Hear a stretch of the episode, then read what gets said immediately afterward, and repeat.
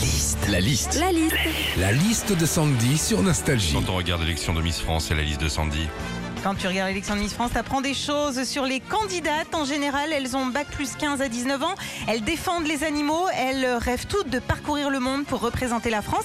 Alors cette année, ça va pas changer. Miss France, elle va représenter la France. Mais il y a des chances que, que ce soit dans un rayon de 20 km.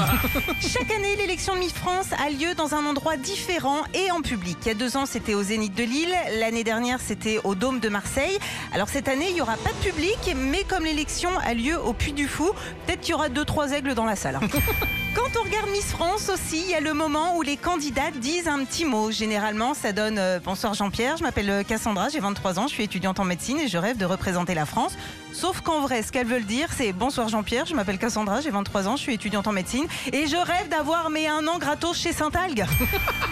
Enfin, quand on regarde l'élection Miss France, tous les ans, c'est la même chose. T'as le passage en tenue régionale, le passage en tenue de soirée. Par contre, les pauvres, moi je pense à elles. L'élection, elle a lieu à 21h.